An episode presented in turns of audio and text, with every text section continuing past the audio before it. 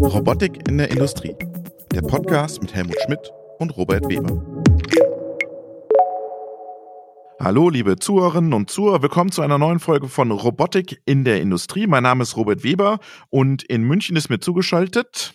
Hier ist der Helmut bei winterlichen Temperaturen. Hallo, grüß dich. Bei winterlichen Temperaturen, genau.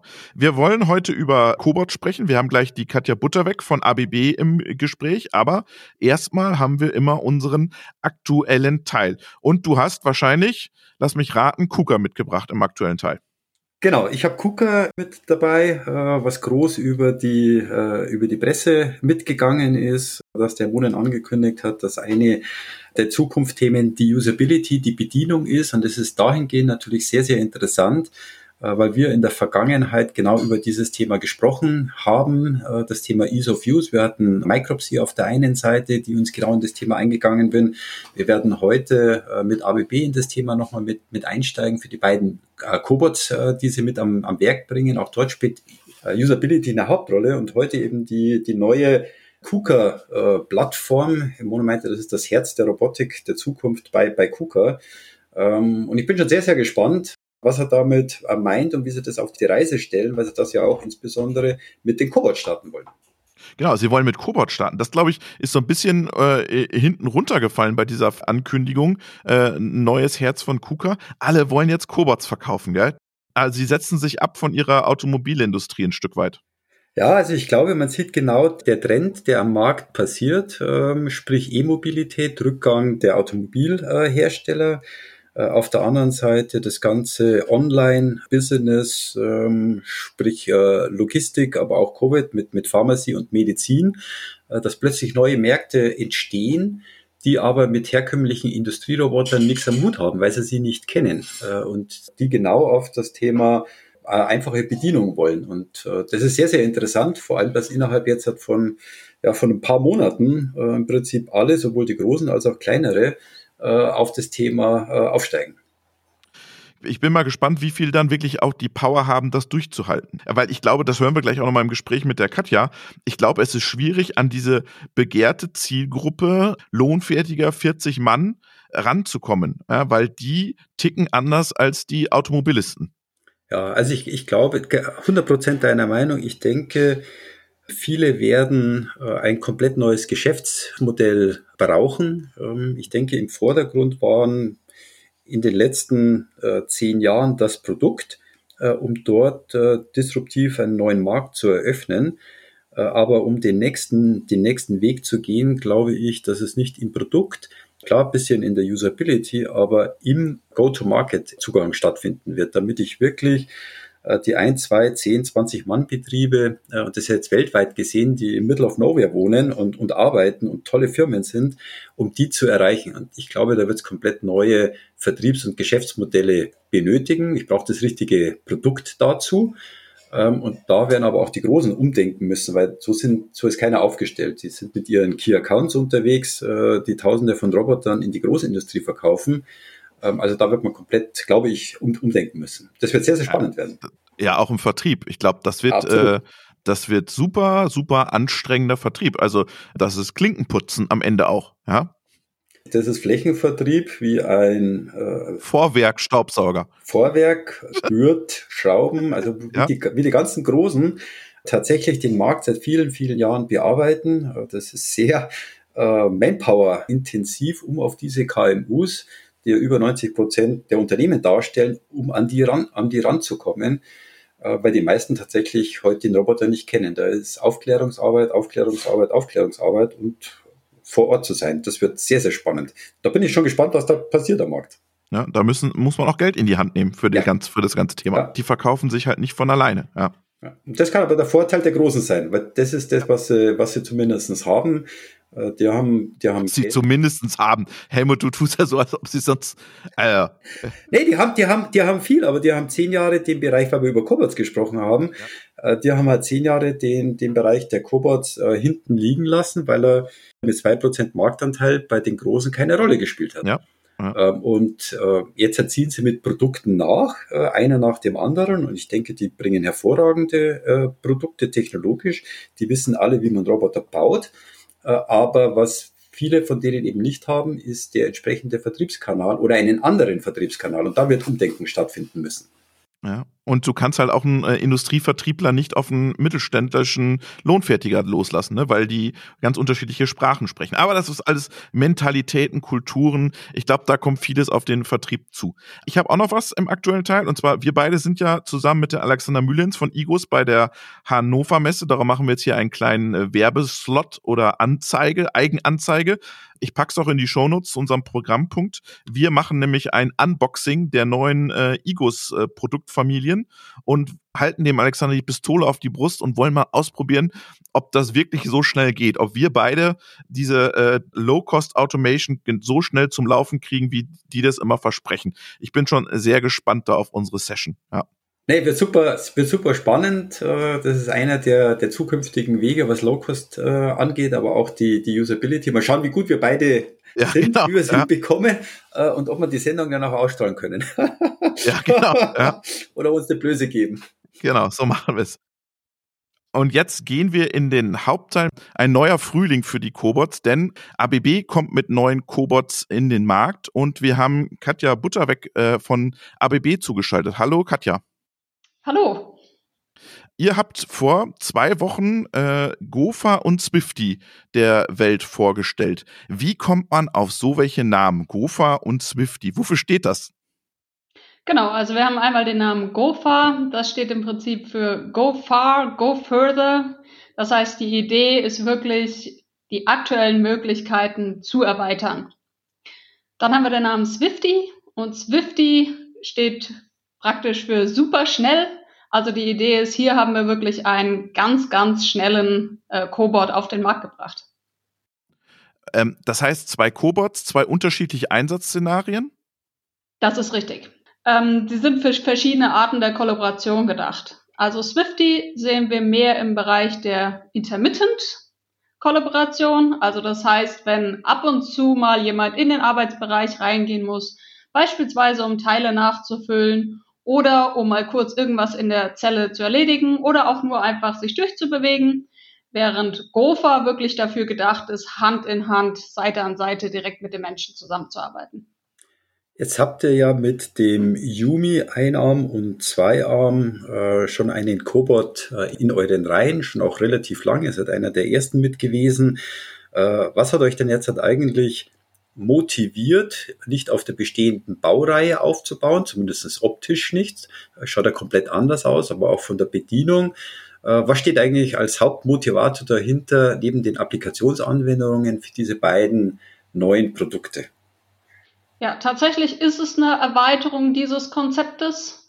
Also das heißt, wir haben ja wirklich sehr, sehr gute Erfahrungen gemacht mit dem Yumi und sind ja da auch schon lange im Markt.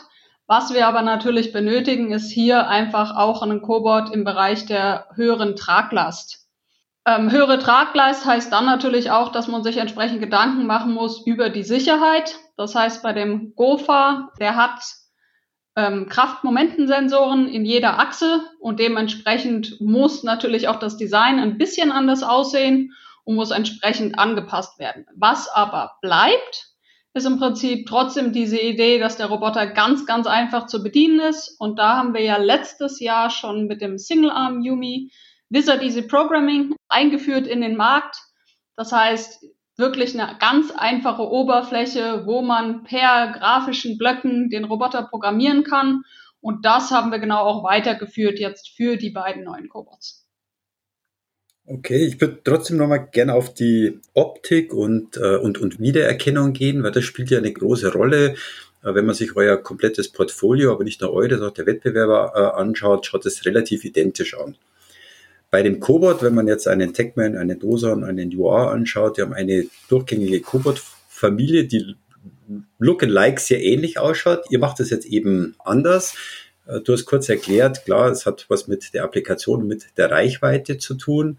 Äh, Gibt es noch einen anderen Grund oder werden zukünftige womöglich in demselben Look and Feel, die ihr jetzt habt, nachgezogen, sprich ein Yumi-Nachfolger oder ähnliches? Gibt es da, kann man dazu was sagen? Weil Wiedererkennung spielt ja oft eine große Rolle.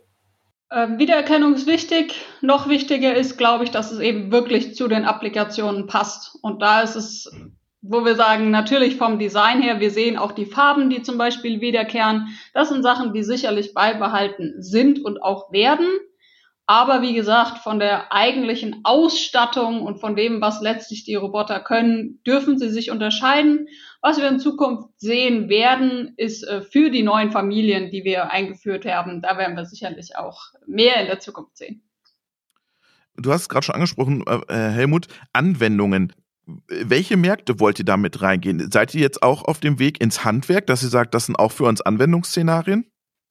Ja, für uns ganz wichtig ist hier auch anzugucken, wer sind die Nutzer. Das heißt, einerseits zwar die Applikation, andererseits aber auch, wer ist wirklich derjenige, der den Cobot benutzt.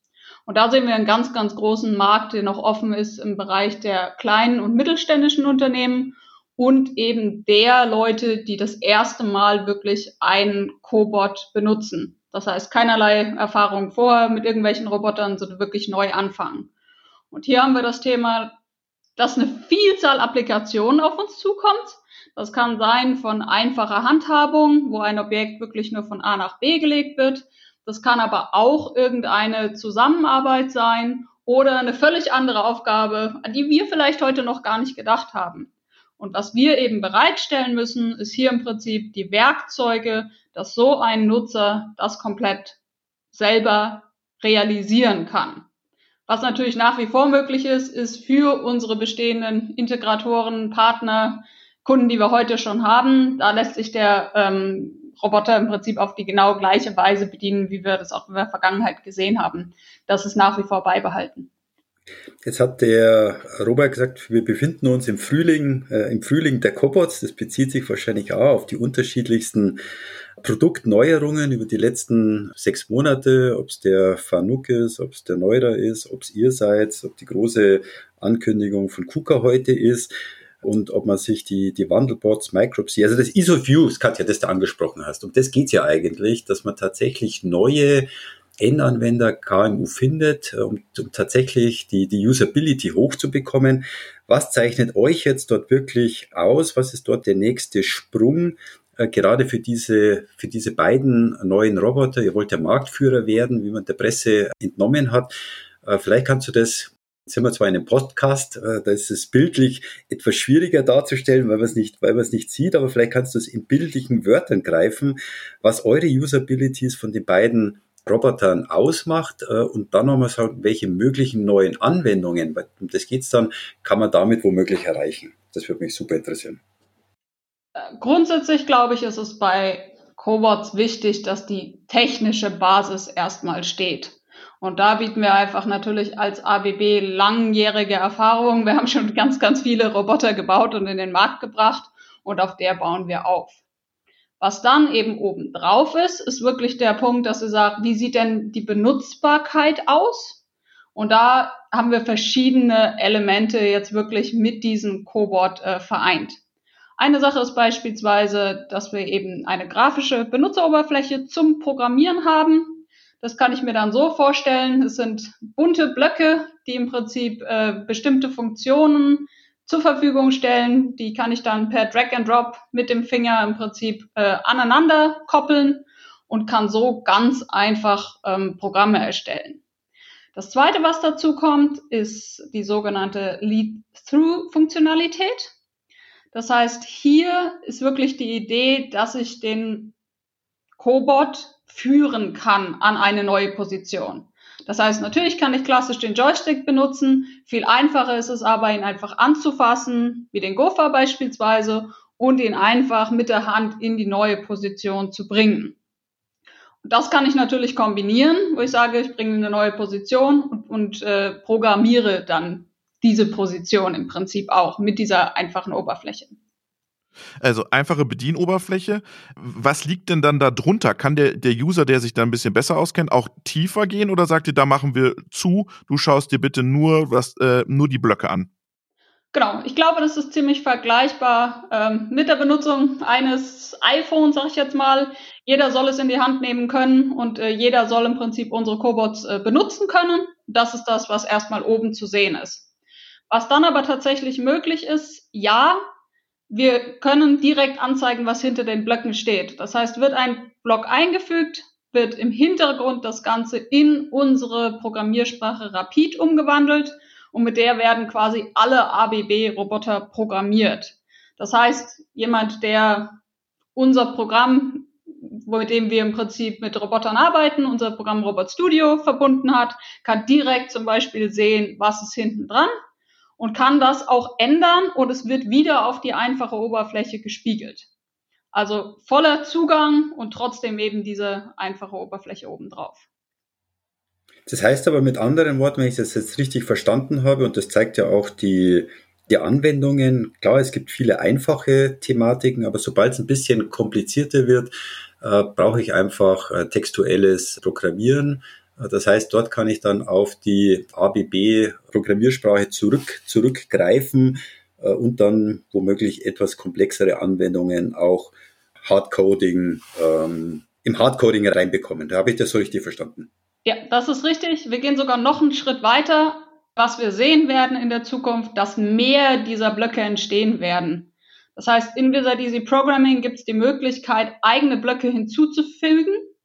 Und was wir sehen werden, ist, dass einfach eine ganze Vielzahl dieser Blöcke entsteht, die dann auch eben von jedem genutzt werden können, wo aber Experten im Endeffekt ihr Wissen im Hintergrund einfließen lassen können. Diese Funktionalität besteht. Ist im Prinzip, dass man wie eine Bibliothek aufbaut ja. und dann sagt, jetzt habe ich Schweißen, Schrauben, Fräsen, Kleben, was auch immer. Dafür gibt es einen, einen Baustein, den ziehe ich mir jetzt rein und ich muss nur noch äh, Distanz, Abmaße, Koordinaten anpassen, aber der Rest dahinter ähm, steht im Prinzip. Ja, und das könnten wirklich allgemeine Funktionen sein, das können aber auch ganz spezifische vielleicht für eine einzelne Firma sein. Und man sagt, wir haben immer wieder genau das, hier brauchen wir diese einfachen Blöcke für, kann man auch erstellen, ja. Das finde ich spannend. Da entsteht dann ja vielleicht sogar ein ganz neuer Markt für, für Entwickler in dem ganzen Umfeld. Oder, oder gibt es dann eine Plattform oder was habt ihr davor, dass man diese zur Verfügung stellt? Genau, da sind wir gerade dran, das aufzubauen, dass wir sagen, wir können das auch gut austauschen. Der große Vorteil, den wir hier haben, ist, dass im Prinzip mit Robot Studio ein virtueller Roboter genutzt werden kann. Das heißt, wenn man sich das Programm runterlädt, kann man im Prinzip mit dem Roboter sofort zu Hause anfangen und auch mit der Entwicklung direkt anfangen. Das heißt, alle ähm, Sachen, die im Prinzip virtuell laufen, laufen hinterher auch auf dem realen Roboter. Und da werden wir definitiv einen ganz neuen äh, Trend auch sehen, ja. Jetzt hattest du ja gesagt, die einen sind, der, ich weiß nicht mehr, wer es war, äh, ob es jetzt der Gopher oder der Swifty ist. Der eine ist so ein bisschen Twitter, so ein bisschen Industrieroboter und Cobot, korrigier mich. Und der andere ist sozusagen äh, voller Cobot, oder? ja, nette Formulierung. Genau. Gopher ist wirklich dafür gedacht, ganz eng mit dem Mensch zusammenzuarbeiten. Das heißt, hier haben wir eben diese Kraftmomentensensoren in jeder Achse und die Idee ist wirklich hier, wie gesagt, eng zusammen. Swifty ist wirklich die Idee, dass es wichtig ist, dass einfach eine hohe Produktivität gewährleistet werden kann. Das heißt, dass so ein Cobot auch enorm schnell arbeitet. Mhm. Und äh, Twitter in der Variante, dass wir sagen, er kann eben mit industrieller äh, Robotergeschwindigkeit arbeiten und bietet auch im Prinzip alle diese Features, die wir von klassischen Industrierobotern kennen, hat aber obendrauf im Prinzip diese Funktionalität, die wir für Cobots brauchen, nämlich diese einfache Benutzbarkeit. Das heißt, hier haben wir beispielsweise einen Joystick dran, um eben auch dieses Lead-Through zu gewährleisten. Visual Easy Programming funktioniert damit. Ein Laser-Sicherheitsscanner ist direkt im Paket mit drin und kann ganz einfach eingerichtet werden. Das sind alles Sachen, die eben Cobots mit sich bringen und die hier Swifty eben auch mit sich bringt. Das heißt aber, ihr arbeitet mit Sensorik. Ich meine, es gibt ja Leute oder es gibt ja äh, Wettbewerber, die mit, mit Häuten, kapazitiven oder induktiven Häuten arbeiten, um zu sagen, okay, das ist ein Industrieroboter, der kann schnell arbeiten, aber sobald jemand in die Nähe kommt, bleibt er stehen, weil er die Haut äh, berührt. Das ist ja bei euch nicht so. Ich nehme an, bei euch ist es so, ähm, wenn ich einen bestimmten Sicherheitsabstand habe oder je näher ich mich nähere, desto schneller oder langsamer wird der, wird der Roboter. Vielleicht kann man da von euch nochmal den kleine Unterscheidungsmerkmal oder euren USPs darstellen, was euch dort einzigartig äh, macht oder anders gegenüber den, den, den anderen äh, Wettbewerbern, die ja was Ähnliches versuchen. Genau, im Endeffekt ist es die Geschwindigkeit, die es ausmacht. Also wenn ich wirklich mit mehr als fünf Metern pro Sekunde äh, den Roboter sich bewegen lasse, dann hilft mir im Endeffekt auch eine Haut am Roboter nichts, weil bis ich den Roboter berühre, ähm, erwischt er im Prinzip den Menschen schon. Das heißt, hier muss ich einfach mit Sensorik vorher reagieren, wenn ich wirklich schnell arbeiten möchte. Bei Gopher ist das wie gesagt anders. Da haben wir eben ja auch die Sensorik im Roboterarm drin. Und hier ist es wirklich so, dass man sagt, okay, ich könnte wirklich eng zusammenarbeiten. Jetzt habe ich noch mal eine Frage. Ich stelle mir jetzt einen Lohnfertiger vor. 40-Mann-Betrieb, äh, lohnfertiger Blechverarbeitung, keine Ahnung, muss irgendwas heben in seinem Lager oder keine Ahnung. Der installiert sich den nicht noch Robo, Robot Studio, sondern der packt das Ding aus und will das sofort anschließen. Geht das auch oder muss ich mich erst wieder irgendwo einmelden, einloggen, äh, hinterlegen? Da muss sich wieder einer darum kümmern, der das pflegt. Oder geht es auch einfach, ich schließe den an, äh, lerne den an und dann macht er das? Genau, sehr gute Frage. Ja, man kann ihn tatsächlich ähm, direkt anschalten. Und dann gibt es von uns ein sogenanntes Handbediengerät, das Flex Pendant, was mitkommt. Das ist im Prinzip eben unsere grafische Oberfläche und mit Joystick äh, versehenes Handbediengerät. Und da kann ich alle Sachen direkt machen. Also dort sehe ich diese Wizard-Oberfläche. Dort kann ich auch die Sicherheit einstellen ähm, entsprechend. Und ich habe alle Funktionalitäten direkt gegeben. Also nicht nötig, irgendeinen Experten zur Rate zu ziehen oder äh, auf Newsletter abonnieren oder sowas alles wieder. Ja. Ähm, noch eine Frage, wie kommt ihr an die ran? Ihr seid jetzt die große ABB. Äh, wenn ich mir so einen Lohnfertiger vorstelle, ähm, der, der kauft eine Maschine bei DMG, bei Trumpf, bei Hermle, das sind für sie, für ihn so die großen Unternehmen, dann haben die eine Steuerung drin von unterschiedlichen Herstellern, aber dann kommt auf einmal ein großer ABB und will ihm einen kleinen Roboter verkaufen. Ist es nicht kommunikativ super schwierig, an die ranzukommen? Weil euch verbindet man ja mit Industrierobotik, ist da ein Umdenken notwendig? Ähm, sicherlich in gewisser Weise. Also was sich bei uns ja auch geändert hat, wir haben jetzt eben einen Webshop schon online, wo man eben auch direkt äh, bei uns dann kaufen kann, um genau diese Schritte einfacher zu machen. Das Zweite, was wir aber auch sehen, dass gerade diese Firmen eben auch Wert drauf legen auf Qualität, auf Technik, die funktioniert. Und da steht eben ABB auch für qualitativ hochwertige Roboter und auch Cobots. Mhm. Aber es ist super schwer, an die ranzukommen. Wenn man mit Leuten im Markt spricht, äh, keiner kennt die so genau, wo die sich rumtummeln, was die eigentlich bewegt, was die tun. Ich stelle mir das extrem schwer vor. Ich glaube, da muss man ganz viele Klinken putzen auch. Ich sag mal, sicherlich muss man sie erreichen. Äh, und sicherlich ist es eine Frage, wie man diese Gruppe erreicht. Und ich glaube, da gibt es auch keine, keine pauschale Antwort, wo wir sagen, nur so geht, sondern es wird hinterher eine Mischung sein. Also es wird eine Mischung sein aus grundsätzlich wird der Cobot einfach bekannter Markt. Ich meine, er ist halt jetzt einfach noch neu. Äh, es wird eine Mischung sein aus wirklich einzelnen Beispielen auch, sage ich jetzt mal, bekannt machen. Und hinterher wird sich aber auch tatsächlich gerade in Deutschland lokal das Thema sein. Es wird sich einfach auch lokal in diesen Gruppen rumsprechen. Mhm. Jetzt hast du gerade was, was Wichtiges äh, gesagt. Äh, ich, ich hoffe, ich habe es richtig verstanden oder interpretiere es nicht falsch. Der Robotermarkt oder der Cobot-Markt, bin ich der Meinung, wird irgendwann Richtung Do-it-yourself gehen. Äh, jetzt hast du was Wichtiges gesagt hinsichtlich, ihr habt einen Webshop. Habe ich das jetzt richtig verstanden, dass ich als Endkunde über den ABB Webshop äh, meinen äh, Roboter bestellen kann und dadurch womöglich äh, Wettbewerber zu meinem ABB-Vertriebspartner Integratorenkanal aufbaue? Oder ist es dann in Kombination? Weil über den Webshop kommt man natürlich schnell an die große breite Masse. Das finde ich, finde ich hervorragend. Die wenigsten trauen sich das heute. Ähm, habe ich das so richtig verstanden oder habe ich da was missinterpretiert? Wir sehen weniger den Wettbewerb, wir sehen es mehr als Add-on. Also ich sag mal, wir haben bestehende Partner und Integratoren und die werden wir auch weiter brauchen. Das sind aber wirklich die, die eben Spezialapplikationen realisieren, die wirklich äh, Spezial-Know-how mit reinbringen und die dann wirklich auch den Kunden entsprechend für solche Applikationen unterstützen. Was wir aber obendrauf sehen, ist, dass der Markt einfach gigantisch wächst und dass tatsächlich diese Kunden Do-it-yourself ganz neu dazukommen und die vielleicht auch nie einen Integrator genutzt hätten. So, und die wollen wir tatsächlich schon auch damit erreichen, dass man sagt, es gibt einfach die Möglichkeit, eben direkt äh, Cobots auch bei ABB zu kaufen, ja.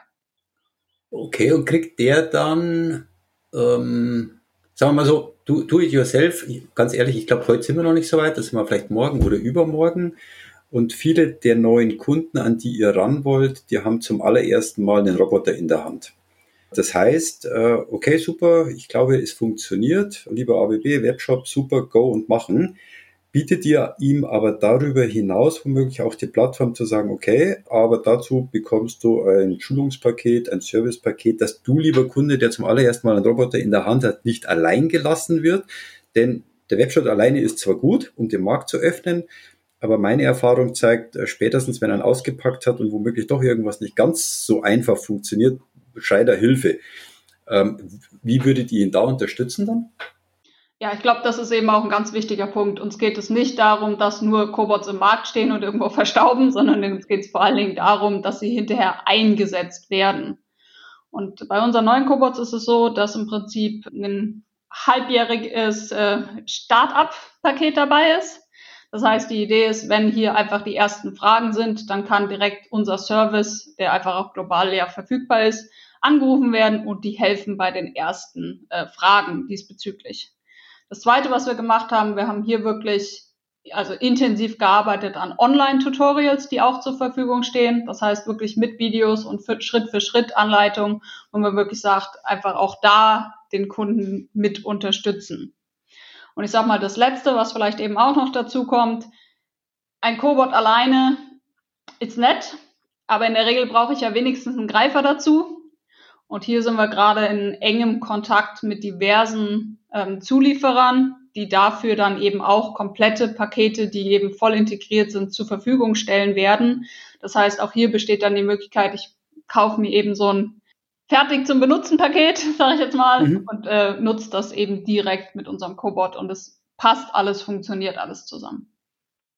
Jetzt habe ich noch mal eine Frage, wenn ihr jetzt schon hier im Vertrieb unterwegs seid, ich würde noch mal ganz zurück, um, um mir zu überlegen, wenn der da steht. Und jetzt habe ich aber als Unternehmen, habe ich mal gesagt, ah, ich kaufe mir mal einen von Fanuc und jetzt probiere ich mal einen von ABB aus. Nervt die Leute das nicht, dass es immer unterschiedliche Bedienoberflächen gibt, dass man immer wieder was Neues eintrainieren muss, dass es immer wieder anders ist? Gibt es in der Industrie eine Bestrebung, da Bedienoberflächen auch ein Stück weit standard, zu standardisieren? Ich weiß nicht, Helmut oder Katja, wer, wer fühlt sich da berufen? Berufen, was zu, zu sagen?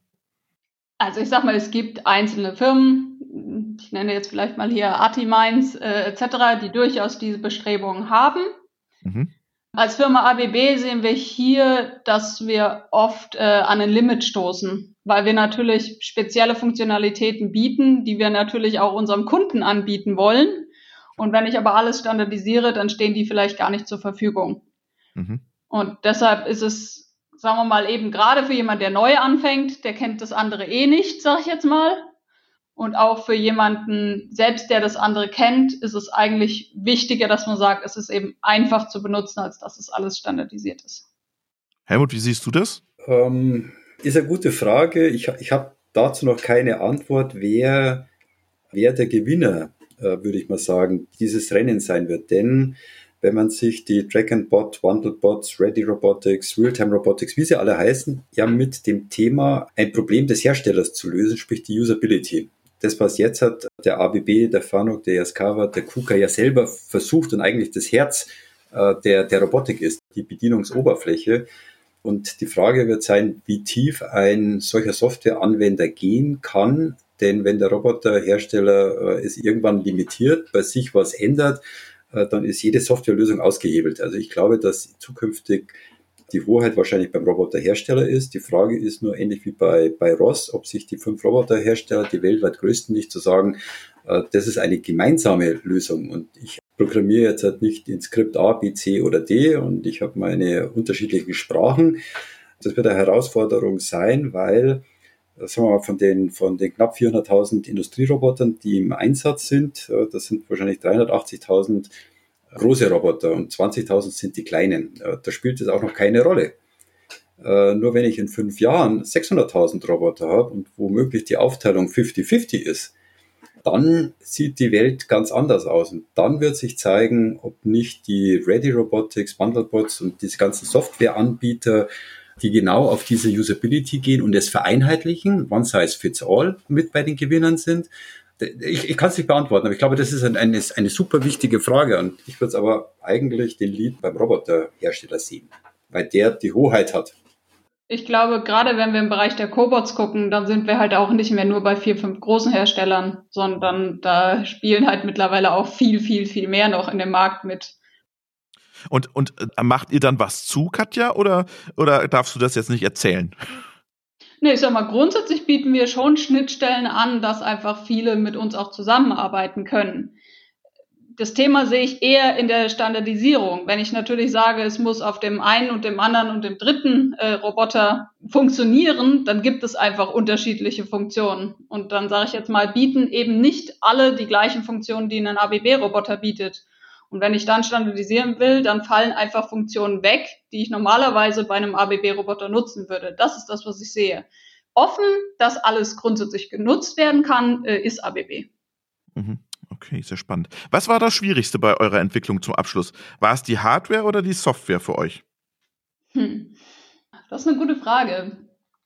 Ich würde sagen, die Software und äh, sagen wir mal die Überzeugung, ähm, dass wirklich das so einfach benutzbar sein muss und dass das geht, das ist schon eine große Herausforderung, die wir hier gelöst haben war das eine Raus von intern, das zu überzeugen? Oder wie, weil du so sagtest, das war hier so zu, zu überzeugen? Oder wie, wie, wie verstehe ich das? Ich glaube, intern einfach dieses Verständnis aufzubauen, dass das eben äh, ein ganz, ganz wichtiger Markt ist. Und den Schritt haben wir jetzt eben geschafft. Äh, ich habe ich hab vielleicht nur eine Frage in die Zukunft. Ihr habt ja gesagt, ihr wollt in diesem in diesem Bereich Marktführer werden oder auf dem Weg euch dorthin machen.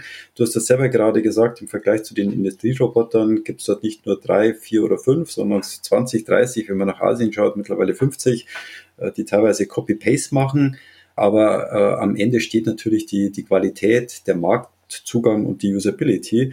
Wo seht ihr aus ABB-Sicht für euch größenordnungsmäßig? Äh, glaubt ihr, dass der Weg hingeht? Äh, ich habe ja gesagt, heute sind es, keine Ahnung, 380.000 Industrieroboter, maximal drei bis vier Prozent sind Cobots, also ein, ein Kleinteil. In ähnlicher Verhältnismäßigkeit wird es bei ABB auch sein. Äh, und die Frage ist, seht ihr den Markt auch hinsichtlich ABB irgendwann eine Verschiebung zwischen 10, 20, 30 Prozent, was diese Cobots äh, machen können, warum ihr in den Weg überhaupt einsteigt? Oder seht ihr das trotz alledem nur immer noch als, als, als Nischenmarkt? Das würde mich als Einschätzung sehr stark interessieren, warum man das macht. Ich würde sagen, wir sehen, dass der Markt enorm wächst.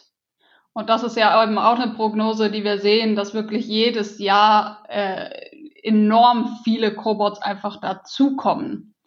Und was wir da auch sehen werden, ist tatsächlich eben, dass auch bei den großen und bei den Standardindustrierobotern einfach viel mehr gefordert wird, dass sie eben einfach benutzbar sind, dass sie ohne Zäune vielleicht arbeiten. Und da sind wir ehrlicherweise auch schon lange unterwegs. Und dadurch wird bei uns, so wie wir es jetzt mit dem Swifty im Prinzip schon zeigen, diese Grenze einfach auch fließend sein. Und die Frage wird auch sein, habe ich jetzt einen 800 Kilo Roboter, wo der Mensch auch in die Zelle reingehen kann, zählt er dann als Cobot oder nicht? Und ich glaube, das wird hinterher diese Frage beantworten, hm, ob es verschieben wird oder, oder ob ich im Prinzip nur ein Wachstum in einem Bereich habe. Vielen, vielen Dank, Katja, für deinen Einblick in eure Strategie und eure äh, Entwicklung rum um Gopher und Swifty und jetzt hat sich auch das Namensrätsel aufgelöst, wofür die beiden stehen. Wir wünschen euch viel Erfolg mit euren beiden oder mit euren drei Produkten, weil der Yumi ist ja nicht mehr, ist ja nicht außen vor, der wird ja auch weiter ähm, sich weiterentwickeln. Vielen, vielen Dank für deinen Input und äh, schöne Grüße ins, wahrscheinlich auch ins Homeoffice, oder? Überwiegend, ja. Alles klar. Sehr schön. Vielen Dank, Katja. Genau, auch von meiner Seite, ich wünsche euch viel Erfolg auf eurer Reise. Ich denke, es ist super wichtig, insbesondere für den Cobot-Markt, dass auch die etablierten Roboterhersteller mittlerweile äh, adäquate Roboter und Roboterfamilien mit, mit anbieten. Ich bin schon sehr, sehr gespannt, was die Zukunft zeigt und was ihr noch in der Pipeline habt. Äh, viel Erfolg und danke für das tolle Gespräch. Habe ich auch zu danken und ich kann nur sagen, wer Lust hat, schon mal einen äh, Cobot auszuprobieren, es gibt ein Online-Tutorial, es gibt Robot Studio und man kann sofort anfangen. Den digitalen Zwilling vom Roboter ausprobieren. Genau. Super, vielen Dank, Katja. Dankeschön. Super, danke dir.